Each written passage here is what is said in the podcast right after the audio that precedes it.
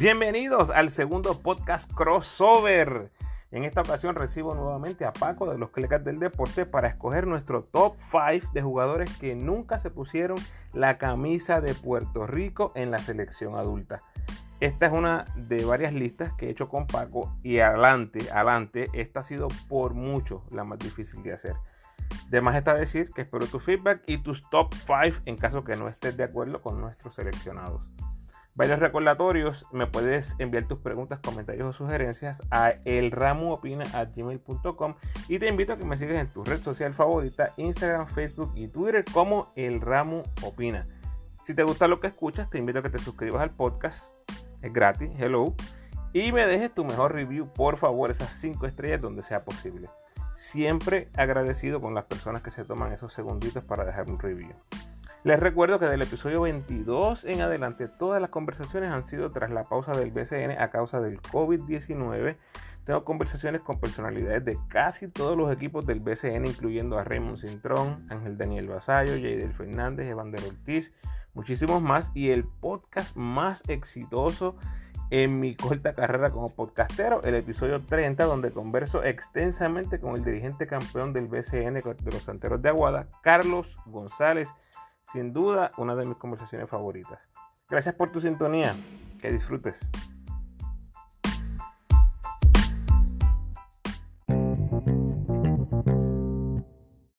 Bien, mi gente, bienvenidos al podcast de los Clecas del Deporte y de... Ramu. Ramu opina.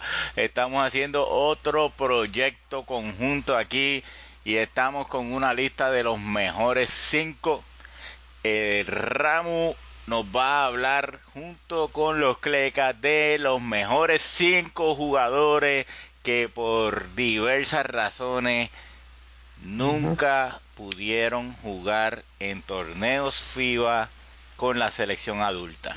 Y esto que esto no quiere decir que tal vez jugaron en alguna copa, en algún invitacional, pero en torneos oficiales FIBA los mejores jugadores que nunca pisaron cancha con la camisa de Puerto Rico en la historia del BCN. Ramu, ¿cómo te sientes cuando vayamos a discutir esta, esta lista? Excelente, excelente. Fíjate que es una lista, eh, yo creo que tú estás de acuerdo conmigo, es probablemente la lista más difícil que se nos ha hecho hacer de todas las que hemos hecho.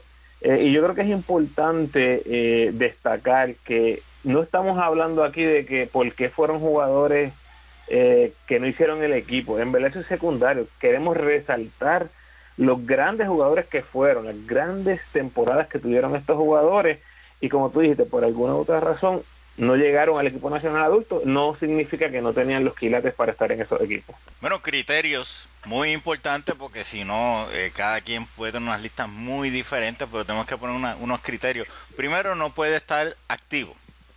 Obviamente un jugador que esté activo, no importa la edad que tenga, pudiera ser invitado al equipo nacional. Este y obviamente eh, estoy no, no estoy mencionando nombres ni Benito Santiago ni nadie, pero hay gente que a los 30 años debuta en, el equipo nacional, ¿no? Así que el primer criterio es que no esté activo. ¿Qué otros criterios estamos eh, teniendo para, para esta lista, Ramón? Es que no haya jugado para otro país, obviamente podemos hablar del caso de Walter del Hodge, que siendo puertorriqueño 100%, eh, decidió jugar por Islas Vírgenes, dado que su abuela, si no me equivoco, eh, por ahí tiene ¿verdad? Eh, herencia de, de ese país. Entonces, ese es otro, otro, otro criterio, que no haya jugado con otro país y tiene que haber jugado en el BCN Pago. Sí, obviamente para protegernos de casos de jugadores eh, de ascendencia boricua que jugaron en otras ligas, entiéndase NBA, Europa, lo que sea, pero nunca vinieron a Puerto Rico. Así que esta lista es de los mejores jugadores que jugaron en el BCN que nunca hicieron el equipo nacional para una competencia oficial FIBA. Así que, eh, Ramos, sin más preámbulo, vamos a empezar con el número 5, que es un caso particular.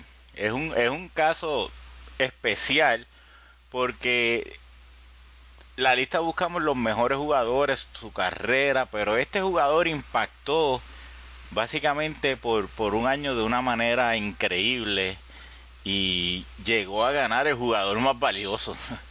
¿De quién estamos hablando? Jesse Peyot Rosa apenas jugó 10 temporadas en el BCN, pero en el 2009, Paco, como tú dijiste, fue el MVP jugando para los Atléticos de San Germán. Tuvo promedio de 24.7 rebotes, 3 asistencias, sobre 40% en triple, 85% en tiro libre, un matador. Eh, llevó a San Germán a los playoffs, se eliminó en el round robin, pero este es bien, bien importante. Es el único nativo MVP en la historia, Paco, que nunca se puso la camisa de Puerto Rico para un torneo oficial. Y, está en la lista porque precisamente eh, eh, es bien difícil, ¿verdad? Eh, cuando uno se va a la lógica, que el, el, que escogen como el que mejor está jugando en un año particular, pues no juegue del equipo nacional, ¿verdad? Entonces, o sea, está, está, fue más valioso que, que, que todos los demás jugadores, pero no hace el equipo. Eh, y Jesse Peyot tenía un estilo de juego que, que era eh, muy, muy eh, dominado por, por su físico, ¿no? hay quien le, le decía que era un jugador de fútbol jugando baloncesto. pero era un jugador de fútbol pero este no se le quita que, que esa temporada tenía una, una eficiencia eh, tenía de todo y, bien difícil argumentar contra ese premio de más valioso, pero está en nuestra quinta posición de los jugadores que no hicieron el, equipo nacional. Y, en ese caso en particular eh, es interesante, ¿no? Porque hay años donde la competencia es bien fuerte, ese año... Eh, podría haberse llevado la camisa, ¿no? ¿qué, qué, qué tú ves ahí, Ramos? Mira, aquí hay dos cositas bien interesantes que quiero que notemos. Lo primero es que los dos refuerzos que jugaron con San Germán ese año fueron Martin Osimane y Rubén Wolkowski. Esos dos fueron los refuerzos principales. ¿Por qué creo que es un factor bien importante? Porque todos lo que hemos visto a esos jugadores, ¿verdad? que ahora mismo son jugadores del, del pasado, eran jugadores que no dominaban el balón. Eh, eh, su fortaleza no era anotar el balón, eran jugadores eh, multidimensionales que no solo anotaban, eran desprendidos del balón, eran un cerebro en la cancha, dicho sea de paso, ambos de, de Sudamérica. Eh, y yo creo que eso es un factor importante para que el rol de Jesse Peyot en este equipo fuera el que fue, que eh, necesitaban que anotara puntos, necesitaban que fuera el que cargaba el equipo y lo hizo. Ese, ese es un punto. Y el segundo es por qué no hizo el equipo nacional, que es a lo que tú haces alusión hay dos jugadores que los escogieron por encima de él. Uno fue Carmelo Lee y otro fue Ángel Daniel Basayo. Carmelo Lee en ese momento llevaba tres años consecutivos como el, el small forward inicialista del equipo nacional. Y ese año, el 2009, que fue el MVP de, de, Jesse Peyot, acababa de ganar su primer campeonato con los Vaqueros. O sea que él era el, el small forward del equipo campeón del BCN. Y desde que Manolo hizo su debut en el 2007, Paco, el único inicialista small forward que había tenido en sus primeros cinco torneos fue Carmelo Lee. O sea que ya había ese lazo, ¿no? Entre, entre Carmelo Lee y Manolo Cintrón. Y el otro que es Vasallo, ya había hecho su debut en el equipo nacional en el, 2010, en el 2008, una muy buena demostración. ¿Verdad? Para aclarar, eh, Ángel Daniel Vasallo. Ángel Daniel Vasallo. una buena demostración en el 2008 después de una destacada carrera colegial en Virginia Tech y el 2009 en el BCN promedia 25.7 rebotes, 4 asistencias con excelentes porcentajes y un juego de 53 puntos, Paco. La gran diferencia, si te acuerdas de los números de Peyot, son básicamente los mismos, una cosa ridícula. La gran diferencia es que Guaynabo no entró a los playoffs, ese fue Vasallo, eh, aunque ganó el novato del año, bueno, no entró a los playoffs y Peyot sí llevó a los Atléticos hasta la, hasta la postemporada. Bueno, y vamos a movernos a la cuarta posición en esta lista y es una persona muy querida por la afición. Está como comentarista en los juegos del BCN. Amigo de los Clecas, Javier Rolón. Háblame de, de Javier Rolón. Javier Rolón, 16 temporadas en el BCN, promedio de 14.6 rebotes, dos asistencias de por vida. Actualmente número 40 en puntos en la historia del BCN y número 46 en rebotes. 14 de 16 temporadas, Paco, en doble dígito. Y en cuatro temporadas promedió 7 rebotes por juego o más, midiendo, qué sé yo, 6-4. Es lo que dice el BCN algunos pueden argumentar el 6-4. ¿Qué quiero decir con esto? Escúchame esto. Ricky Sánchez, que jugó por muchísimos años en la selección, eh, un muy buen jugador en la, selección. Ricky Sánchez en 15 temporadas en el BCN, Paco. Midiendo 6-11, te pregunto, ¿cuántas temporadas promedió Ricky? ¿Siete o más rebotes por juego? Mm, dos. Cero. Cero. Cero. Cero, nada. De nuevo, mira, este, y, y Ricky Sánchez en 15 temporadas, siete de ellas anotó más de 10 puntos por juego. Solo quiero que lo, ponga, que lo pongamos en perspectiva. Lo que logró Javier Rolón con su estatura en el BCN, el juego de él, inside por completo, un reboteador, un joseador, un guerrero, un defensor.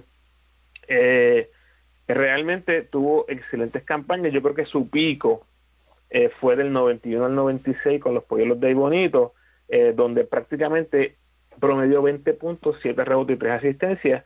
Eh, gran jugador, gran jugador en el BCN. Bueno, y, y Javier tuvo la suerte de tener un jugador élite que le ayudaba a complementar su juego, pero hay, hay mucha gente que ha tenido estos, estos compañeros élite y no aprovechan la, la oportunidad. Y Javier sí lo hizo, probablemente el mayor factor para no hacer el equipo nacional fue la estatura, eh, como tú mencionaste, pero era un fajón, era un jugador que hacía lo que hacía falta eh, para el equipo. Y, realmente los números estaban ahí, probablemente el factor estatura le impidió estar en el equipo nacional, pero uno, uno se queda pensando a veces, debieron haberle dado la oportunidad de repartir palos en uno que otro torneo. Así que este, un saludo allá a Javier Rolón, eh, que está en nuestra, en, en, nuestra cuarto, en cuarto lugar en la lista de los mejores jugadores que no jugaron eh, con la camisa de Puerto Rico en un torneo FIBA. Eh, Ramos, ¿qué, ¿qué, otro factor tú entiendes que, que afectó a Javier, Francisco Javier, para hacer el equipo nacional? Mira, cuando vemos los otros small forward de su época, eh, tal vez él no tenía el triple como estos otros jugadores, este, porque eran jugadores contemporáneos con él. Y, y lo que más me sorprendía a mí eh, son las temporadas 93 y 94, que fue cuando tal vez tuvo su mejor chance, pero jugadores como Luis Allende y Dean le fueron favorecidos. Esto es Javier Rolón con 26 y 27 años de edad, sus promedios 21.8 rebotes, 3 asistencias, 56% de campo, 32% en triple con un bajo volumen, pero era el mejor jugador en su equipo. Anota eso, Paco, el mejor jugador en su equipo. ¿En dónde? En esa época, dije, en los polluelos. En esa época, Dean Borges, ese, esos años 93 y 94, básicamente era un jugador de 18 puntos, cuatro rebotes, dos asistencias, pero era el segundo en la liga en triple. Dos años consecutivos, en el 93 y 94. Pero Luis Allende es el más que me sorprende un poquito, porque Luis Allende en esos dos años, 11 puntos, 6 rebotes, dos asistencias, pero tiraba 40% en triple. ¿Qué es lo que más me llama la atención? En el 93, Luis Allende era la quinta opción ofensiva, sin piculín en el equipo. En el 94 era la sexta opción ofensiva con pico en el equipo, pero terminó séptimo en la liga en porcentaje de tres puntos. La pregunta, ¿quién dirigió el equipo nacional esos dos años, 93 y 94? Carlos Morales, que era el dirigente de Luis Allende en el BCN. Como diría el Nestido, pues, este Paco, que sacó el pulpote. Luis, okay. Luis Allende. Digo, pero... Eh, y de nuevo, no, no estoy, no estoy poniendo en duda las, eh, ¿verdad? las cualidades que tenía Luis Allende, simplemente es una conversación eh, interesante que se debía tener y, pudiéramos tener eh, con los jugadores envueltos, que tenía a lo mejor Luis Allende o que dio el coach, en este caso como hemos mencionado, Luis Allende era un, un 6-6 fuerte que tenía ese, tiro triple. Eh, hubiese sido bien interesante ver qué pasó con Javier Rolón específicamente esos dos años. Bueno, Luis, Allende, como tú mencionas, tenía el triple y, y la defensa, ¿verdad? Eh, eh, y, al, al, medir 6-6 yo me imagino que ese fue el, el, factor principal. y, claro. y recuerda que en el dos años después, en el 1996, Luis Allende queda el MVP de la liga. Así que este algo algo vieron ahí, pero desafortunadamente para, Javier eh, no, no pudo hacer el equipo y, y cayó en esta lista que también es honroso. Oye, importante mencionar, importante mencionar que Javier Rolón sí vistió los colores patrios en el baloncesto en categorías menores, que obviamente no es lo mismo que el adulto, pero aunque sea tuvo esa experiencia de poder vestir los colores patrios en categorías menores. Bueno, entonces hay, que notar que Jesse Peyot vistió los colores de Puerto Rico, lo que pasa es que en torneos invitacionales, ¿verdad? No, no en torneos oficiales. Correcto.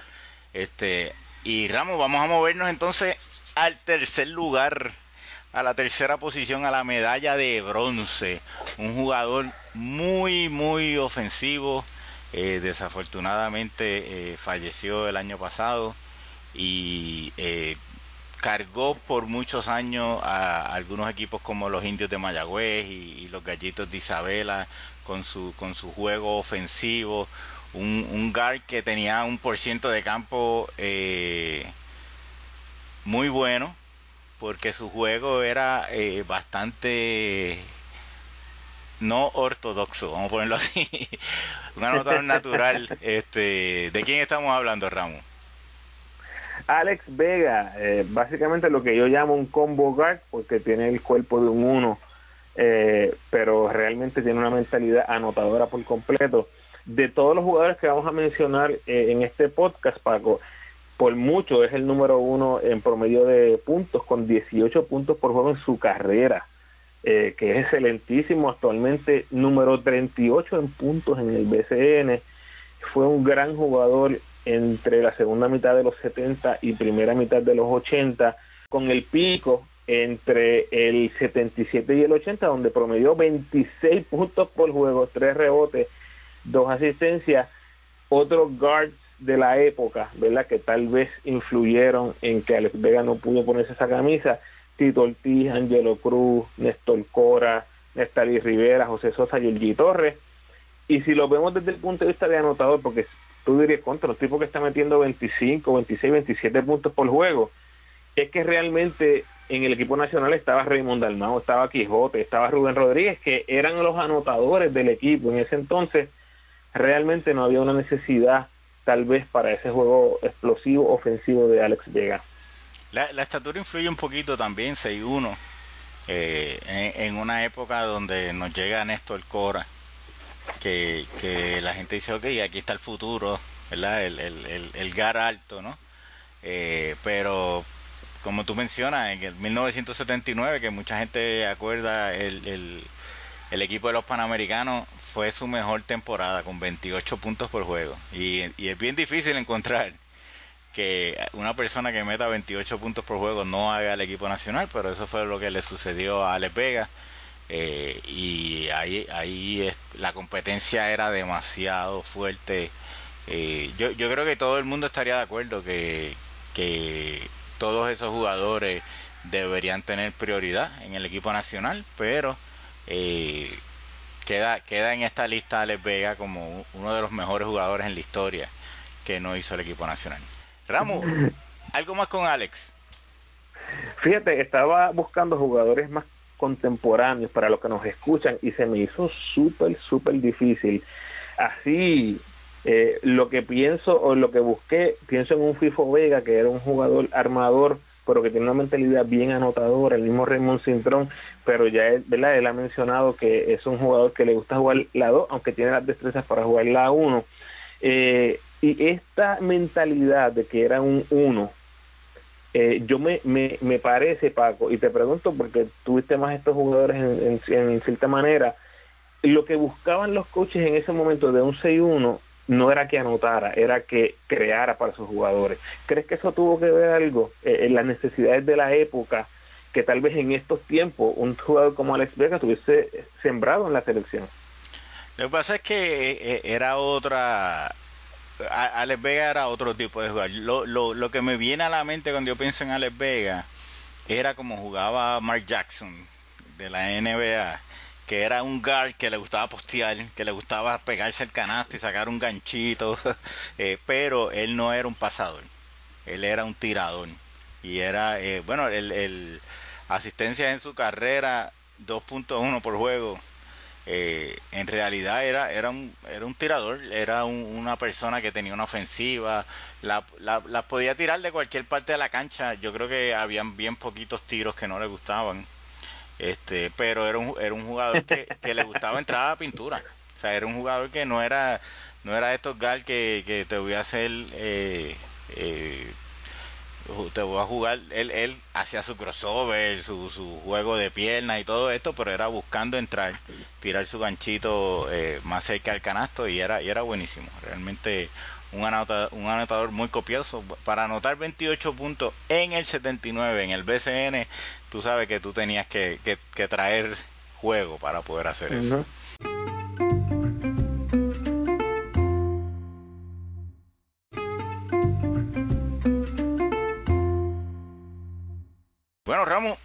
Estamos moviendo a donde el aire se pone más finito, ya moviéndonos a la medalla de plata.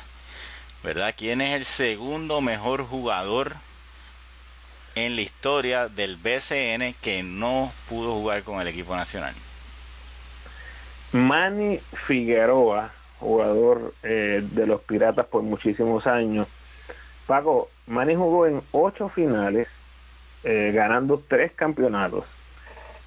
Los otros cuatro jugadores de nuestros mejores cinco, Paco, entre ellos tienen cero campeonatos. O sea que estamos hablando de un jugador que se puso sortijas en, su, en sus dedos, pero no llegó al equipo nacional. Promedió doble doble en cinco temporadas. Sus promedios de por vida, 10 puntos, 9 rebotes. Y cabe destacar, Paco, que él jugó con Raymond Dalmau, con Néstor Cora, con y jugadores súper reboteros. Y a pesar de que esos jugadores tenían capturaba muchos rebotes. Manny siempre se la ingenió para capturar sobre 10 rebotes por juego. Me parece que tuvo un pico bastante extendido, tal vez duró algunos 9 años entre el 73 y el 82, y creo que es bien importante destacar que cuando se retiró, ahora mismo él está 11 en rebotes en la historia de la liga, pero cuando se retiró estaba sexto, Paco, de todos los tiempos. Y los cinco jugadores por encima de él en ese momento eran Rubén Rodríguez, Raymond Dalmau, Charlie Bermúdez, Teo Cruz y Mario Borler.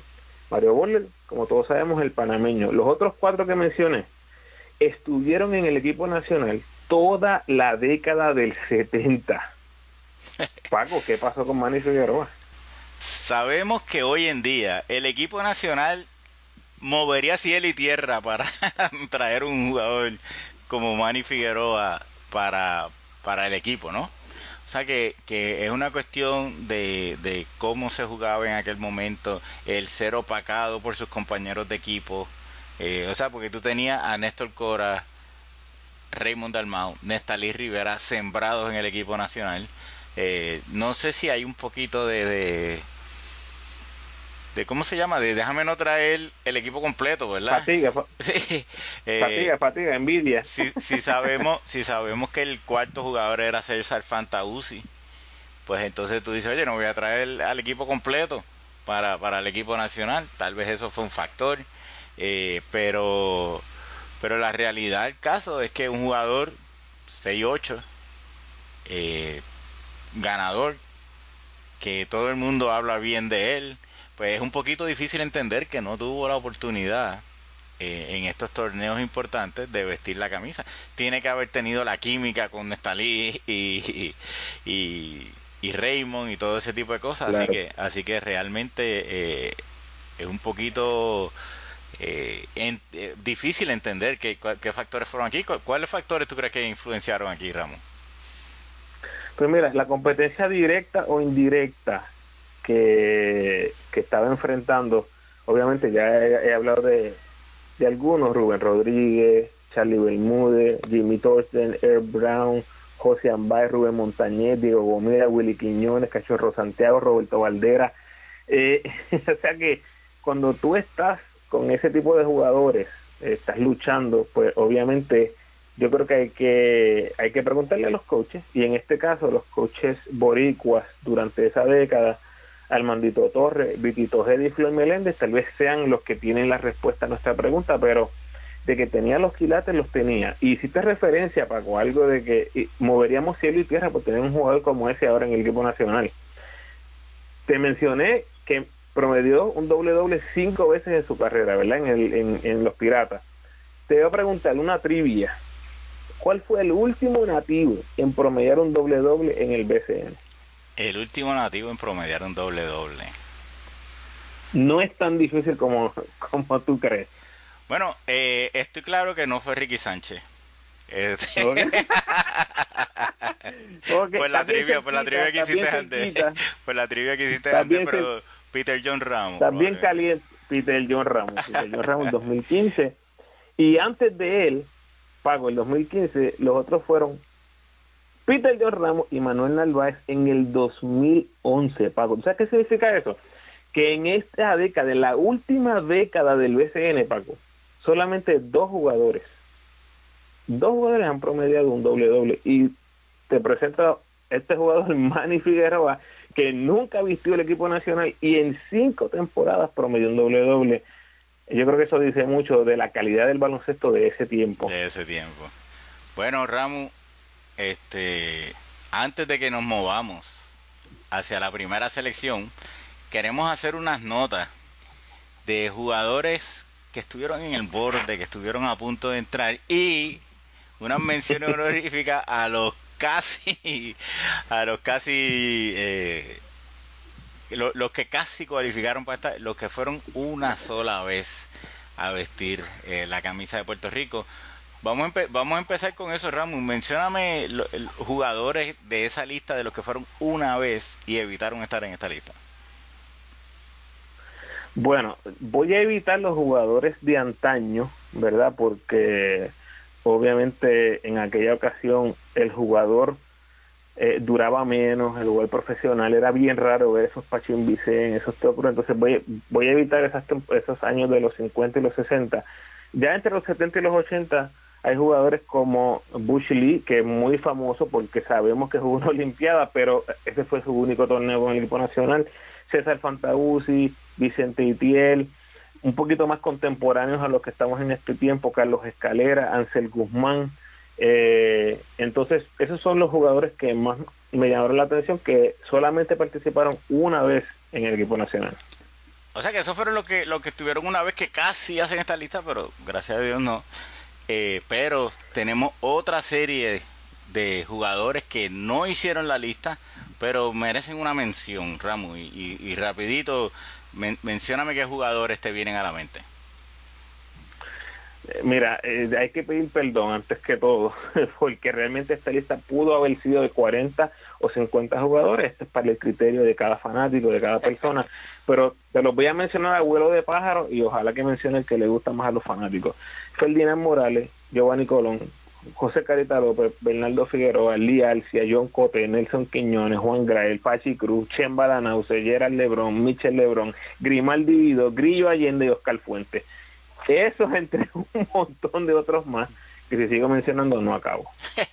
La realidad es que eh, es que como hay tanto talento, hay como hay tanto talento, pues esta, esta lista eh, no es fácil de hacer y y discernir entre todos estos jugadores todavía más difícil.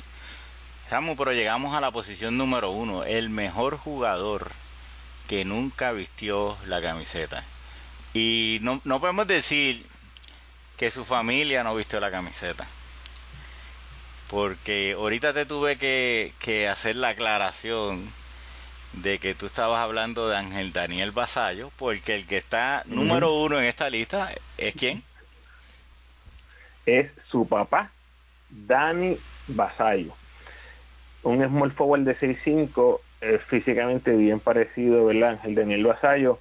Y por cierto, tuve la oportunidad de hablar con Ángel Daniel en el episodio 31 del podcast del ramo, así que si quieren escuchar un poquito de Ángel hablando de su papá, pueden, pueden ir a ese, a ese episodio. Dani Vasallo era un anotador, Paco, un anotador así de simple. En la historia 7.586 puntos en el BCN, ahora mismo está número 24. Cuando se retiró, estaba en la posición número 16. Paco, ponte eso en la mente, 16 de todos los cientos y cientos y cientos de jugadores que han jugado. Y él se retiró en el 95, o sea, a finales del siglo pasado, que eh, eh, realmente es una estadística impresionante. La efectividad en, sus lances, lo efectivo que era como anotador. En su prime era un jugador que no perdía partidos, Paco lo jugaba todo y tuvo un pico, en mi opinión, un tipo un pico bastante extendido del 79 al 88, prácticamente tuvo una década ahí donde promedió sobre los 20 puntos, tuvo a Georgie Torres, Paco, Georgie Torres, el mejor anotador en la historia del BCN, y como quiera él metía 20 puntos por juego. En el 80, Jordi metió 25 puntos por juego, Dani Basayo 24 puntos por juego con 7 rebotes, anotó 53 puntos en un juego. O sea, estamos hablando de un jugador que era un metebola, un metebola. Después se va a Recibo, donde fue el jugador principal, donde fue el jugador eje de la ofensiva, eh, mejoró su porcentaje de tiro libre, o sea, fue un jugador elite en los tiros libres desde que llegó a Recibo y fue mejorando constantemente. El líder, como dije en los capitanes, 23 puntos, 20 puntos por juego, jugando todos los partidos. Realmente, pues, eh, eh, lo único que podemos ver aquí es lo difícil que era ser el equipo nacional en ese tiempo por los jugadores que estaban en su posición en el equipo nacional para mí eh, eh, tuvo un tiempo donde su promedio de 3 era sobre 40%. eh, para un jugador que no tiraba de 3 en, principio de su carrera, ¿no? El, el, transformarse a ser efectivo. Obviamente tú tienes eh, esta, esta transición de, de jugar con Georgie a, jugar en Arecibo y tuvo eh, tres temporadas corridas por encima de 44% de tres. Así que realmente un, jugador eh, que, dejaba todo en la cancha, como tú dices, no perdía, no perdía juegos por lesión y, un factor increíble en el desarrollo de su hijo que, que sí vistió con, mucho orgullo la, camisa de, Puerto Rico, pero su competencia, Raymond Dalmau, eh, Quijote Morales, Jerome Mincy. O sea, básicamente tres de los mejores small forward de la historia, todos a la misma vez, eh, compitiendo contra él para hacer el equipo nacional. Así que eh, una, una definitivamente en, otra era eh, podía hacer el equipo fácilmente, pero se le hizo difícil en esa. Así que número uno en nuestra lista, Dani Basayo Ocasio. ¿Alguna otra palabra sobre Dani Ramos? No, súmale a Wes Correa, Dean Borges, que después entró al final de su carrera. Este, y a los que lo querían ver como Churingal, tal vez, que a lo mejor haya habido alguno que lo haya visto como un dos, estaba compitiendo con Nestalí, con José Sosa, con Edwin Peyot, con Raymond Goss. O sea, eh, realmente era una cepa eh, bien, bien fuerte de jugadores en la posición 2 y 3 en el equipo nacional que sin lugar, sin lugar a duda, Dani Basayo en este tiempo hubiese sido un jugador eh, sembrado en el equipo nacional. Y lo, que mencionaste de los triples, Paco, lo único que quería añadir a lo que tú dijiste es que sí tenía un buen porcentaje en esos años en Arecibo, promediando 44% en triples, pero era un, un tirador de bajo volumen. Si te fijas, lo, eh, lo, nunca tuvo más de un triple por juego en, ese, en esos tiempos entonces, eh, eso fue tal vez lo único que cuando lo comparas con jugadores como Quijote, como West, como Dean Borges, obviamente resaltan a la vista que tal vez el tiro algo estaba ahí porcentualmente, pero el volumen no estaba. Pero realmente es un honor. Eh, estamos honrando la memoria de estos jugadores, especialmente Dani Basayo, Alex Vega, que han, han, fallecido en estos últimos años honrar estos grandes jugadores que sin lugar a dudas tenían los quilates para estar en el equipo nacional, pero no se les dio. Así que ahí tenemos nuestra lista. Eh, usted puede tener alguno otro que lo haya inspirado, que, que, usted haya dicho, oye, yo quería a mi jugador en el equipo nacional y nunca lo tuve. Eh, de, los que Ramu, de los que Ramu mencionó, ¿a quién usted sacaría esta lista? ¿Incluiría al, al favorito de ustedes? Este, coméntenos y, déjenos saber si nos quedó alguien eh, que debió haber estado, eh, alguna anécdota que tengan de recuerdos de estos jugadores, todas esas cositas. Eh, siéntanse en la libertad de, dejarnos saber. Ramo, un millón de gracias. Saben que lo pueden conseguir en su podcast en todas las plataformas, en iTunes, Spotify, Anchor, en, cuanto a plataforma, ahí está el Ramu Opina. Ramu, danos los highlights de, lo último que has tirado por allí.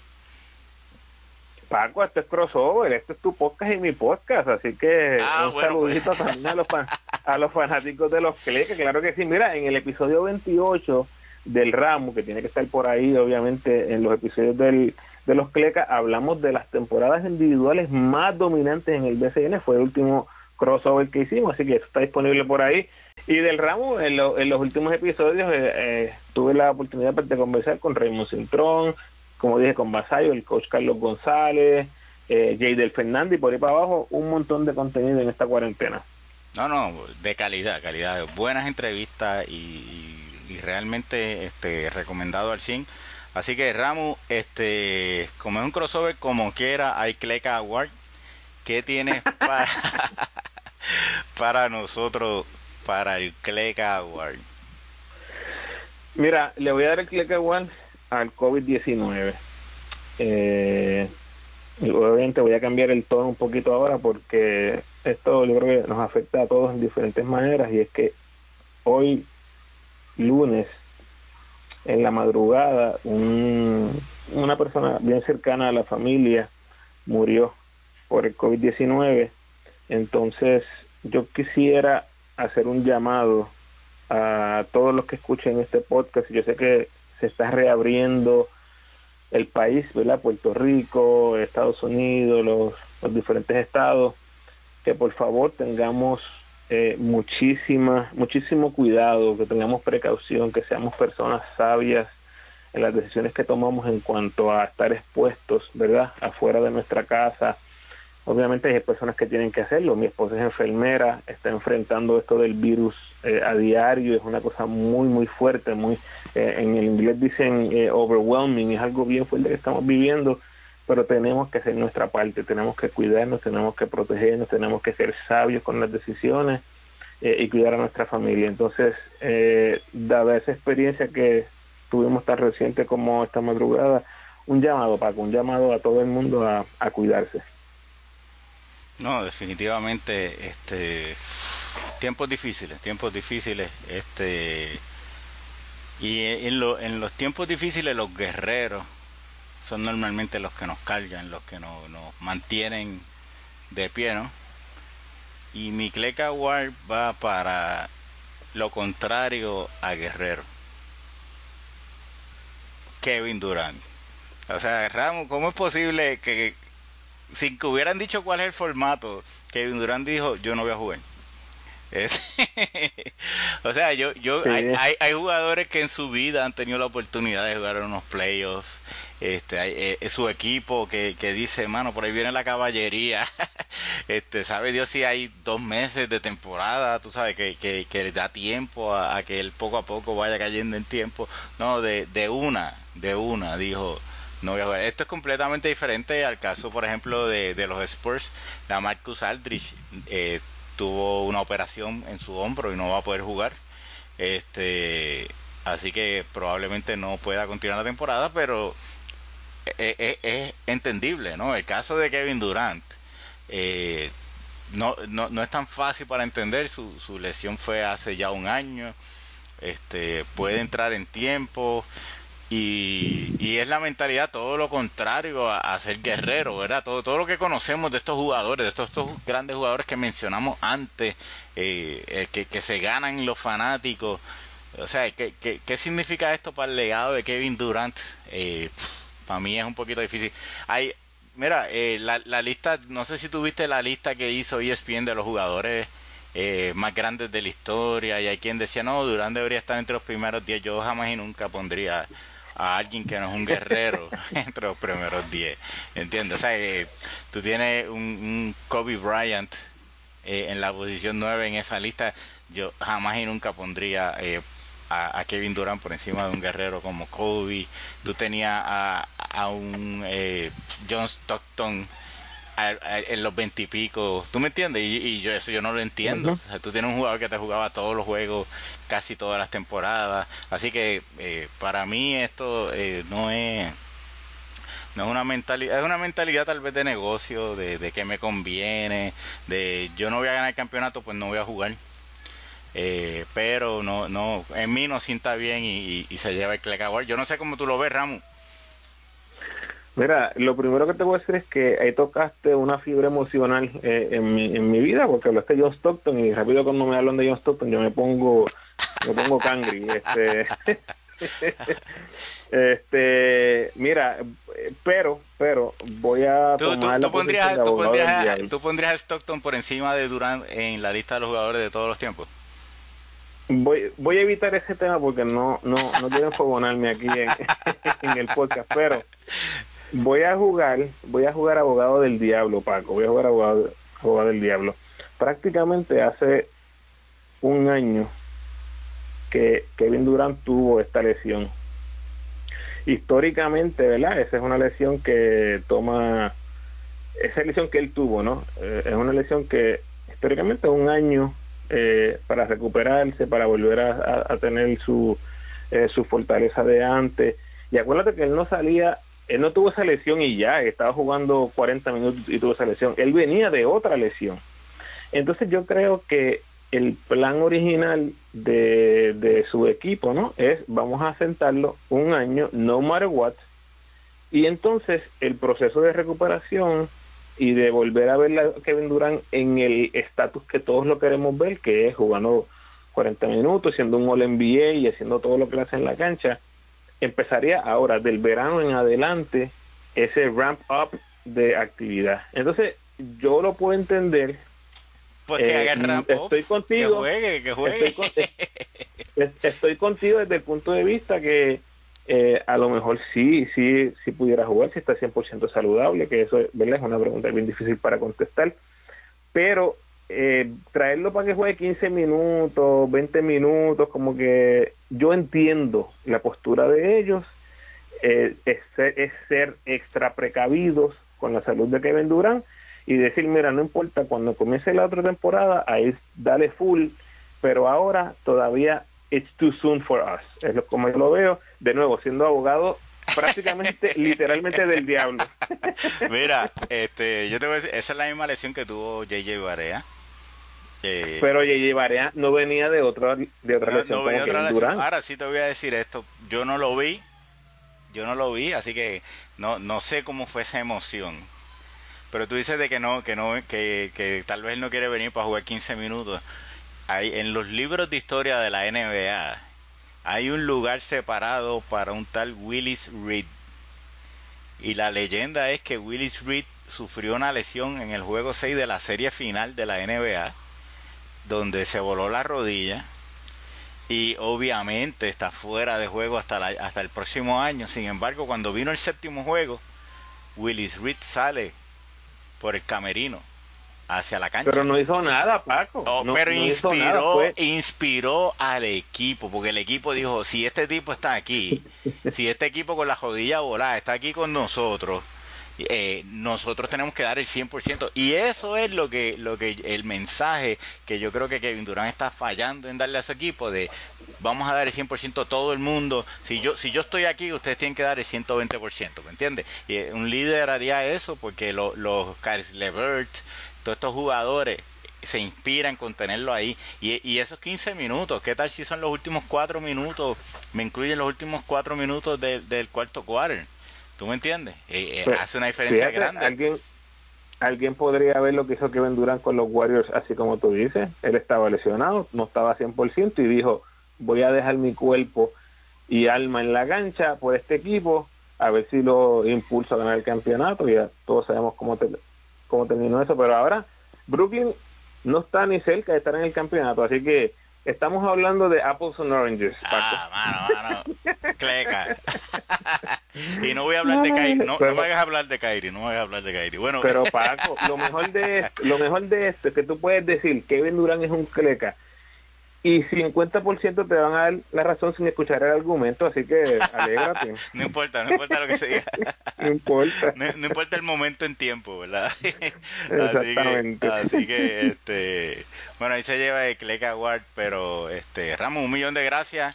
Y ya saben, eh, mi gente, escuchen eh, todos los podcasts del Ramos, son muy buenos. A nosotros nos pueden apoyar, suscríbanse a nuestro canal de YouTube, es la manera en donde como más nos ayudan eh, tenemos una meta de llegar a, mil suscriptores porque YouTube nos desbloquea ciertos ciertos features eh, que nos ayudan. Así que por favor, eh, es gratis. Pueden ir a YouTube, se suscriben a nuestro canal. Subscribe.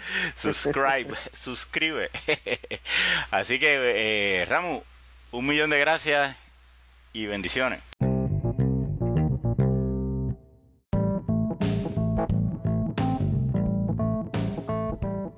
Gracias por tu sintonía, mi gente, y gracias Paco por nuevamente apoyar esta visión de los crossover, donde compartimos el mismo contenido en nuestras plataformas. Esperamos que estos proyectos, que los vamos a seguir haciendo, sean de tu agrado, así que por favor dale like y share para que todos los fanáticos de estos grandes jugadores del BCN que hemos mencionado y para que todos los fans del equipo nacional puedan disfrutar de nuestra conversación. Como siempre te invito a que te suscribas a nuestros podcasts en tu plataforma favorita.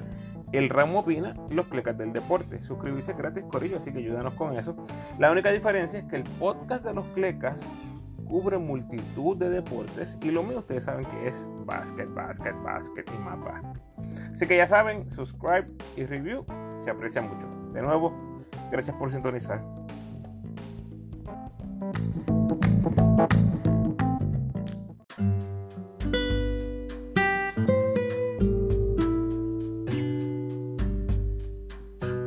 El pensamiento de hoy.